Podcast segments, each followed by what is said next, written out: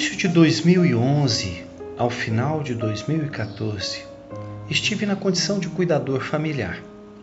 Uma tarefa incômoda e pesada que pode trazer adoecimento de quem cuida.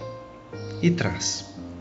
Intuitivamente busquei na escrita, especificamente num diário, minhas vivências. Foi absolutamente terapêutico. As anotações ficaram guardadas por um longo período, como que maturando, até que quatro Anas e uma não Ana apareceram e me estimularam a transformar e espalhar minhas vivências.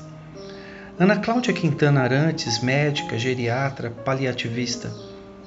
Ana Holanda, jornalista idealizadora do curso Escrita Criativa e Afetuosa, do qual fui aluno. E Vera Bifulco, psico-oncologista. Um dia viram os escritos separadamente e, com muita gentileza, me despertaram para mostrá-lo a todos e todas que estivessem na condição de cuidador.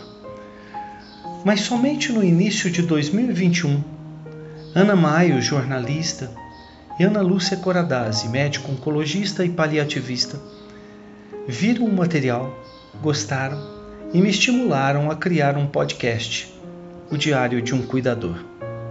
Desde então, tenho tentado espalhar tudo o que vivi e aprendi, juntamente com minha companheira de vida, Gilena Luz, nos cuidados com os meus pais. Eu sou Antônio Peçanha, um jovem há mais tempo, com 63 anos de idade, graduado em medicina há quase 40 e filosofia há mais de 10, e morador na cidade de Cajuru, no interior de São Paulo. O médico Antônio Peçanha apresenta Diário de um Cuidador. Sobrevivências. Abril de 2012. Até muito recentemente, um dos meus programas favoritos na TV aberta foi CSI Investigação Criminal, especificamente o Las Vegas, com o personagem Gil Grissom como protagonista, de quem me declaro fã.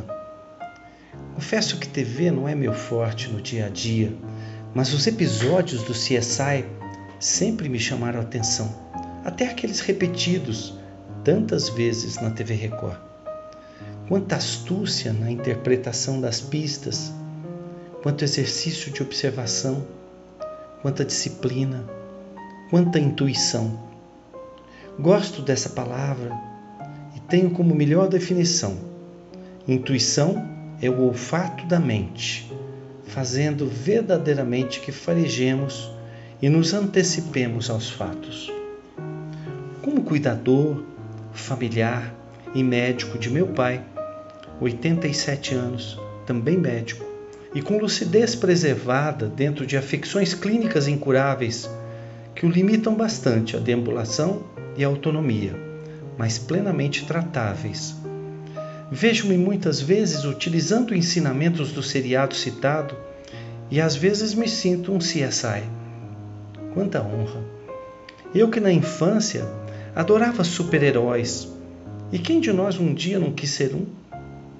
Um seriado sempre tem um começo, um meio e um final, diferentemente de novela, concluindo a cada episódio toda a trama e muitas vezes nos surpreendendo, sempre com a torcida para que o próximo se supere. Atualmente em casa estamos passando uma fase bastante estável com dias a menos, harmônicos, assim como as noites, graças a uma rotina imposta e proposta que tem sido cumprida com a cumplicidade de muitos e principalmente a dele, meu pai. Adora um relógio e se sente muito bem com a disciplina, sem atrasos. No meu cuidar, posso contemplá-lo em seus caminhos pela casa se deparando com os espelhos estrategicamente colocados, lançando então olhares agora de admiração, graças a esta estabilidade citada. É nítida a manutenção da vaidade prévia, o olhar orgulhoso e o caminhar com certa desenvoltura, apesar de ajudado por andador. faz questão de uma pequena pausa para endireitar a postura e não se priva de murchar a barriga. Algumas vezes tenho que ajudá-lo a lembrar e é importantíssimo que o façamos. Quais sejam mantê-lo com roupa limpa e prática, principalmente as íntimas, impedindo que os aromas da maturidade não sobreponham aos antigos gostos. A loção pós-barba, o desodorante, a colônia, o gel fixador, que substitui o já fora de linha Gumex. Quanta diferença faz no humor que muitas vezes é diagnosticado como depressão. Como cuidador e aprendiz de CSI, tento farejar de um tudo que antecipa um evento funcional.